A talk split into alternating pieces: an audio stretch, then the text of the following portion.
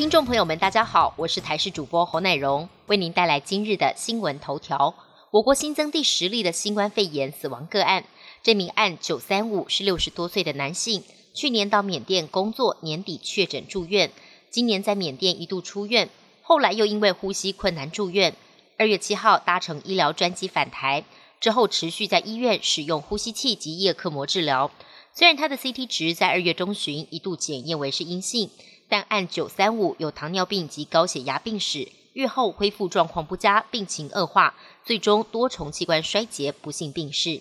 新冠疫苗被视为疫情解封的希望，但民众都害怕打完疫苗之后会不会出现不良反应。指挥中心也做了图表，会诊三款主要疫苗出现的不良反应监测，同时新加入韩国的开打数据，在施打二十九点一万剂的 A Z 疫苗后，有一人出现过敏性的休克。发生率是百万分之四点五，而在日本也出现首例严重过敏反应个案，但目前各国都没有发现和疫苗直接相关的死亡个案。另外，外界也担心意大利出手阻止 A Z 疫苗出口，会不会影响我国的供货时程？陈时中也坦言，未来半年要从国外买疫苗会比较困难。周六一早，北部突然变天，不但天色昏暗，还开始刮风下雨。气象局表示，因为有一道锋面逐渐接近。早上就有对流云系影响台湾，不排除接下来还有瞬间大雨的发生。从今天晚上到明天上半天，中部以北、东北部可能会有局部雷雨或较大雨势发生的几率。预计要到周日下半天，封面通过才会转为东北季风影响的天气形态，降雨区域缩小到北部、东北部。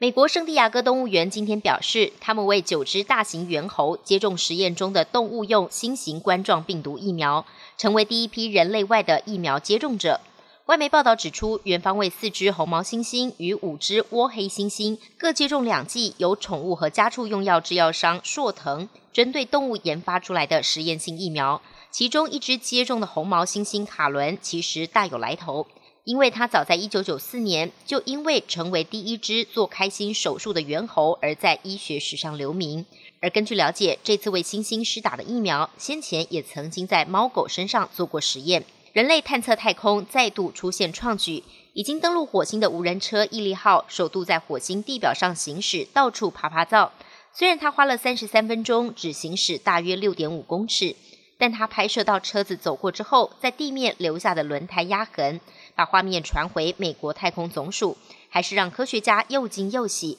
证明毅力号一切运作正常。美国纽约州州长古默流年不利，连续三名女子出面指控他利用职权性骚扰。前助理班奈特更受访还原双方谈话的内容。最近还有媒体披露，纽约州政府曾经低报州内养老院的新冠肺炎死亡人数。最初的数字当时还没有公开，统计安养院的死亡病例接近一万人，但州政府公布的数字只有一半。州政府只统计死在安养院的人数，并没有算送医后死在医院的人数。州政府否认低报数字，表示都根据卫生部的指南计算人数。本节新闻由台视新闻制作，感谢您的收听。更多内容请锁定台视各界新闻与台视新闻 YouTube 频道。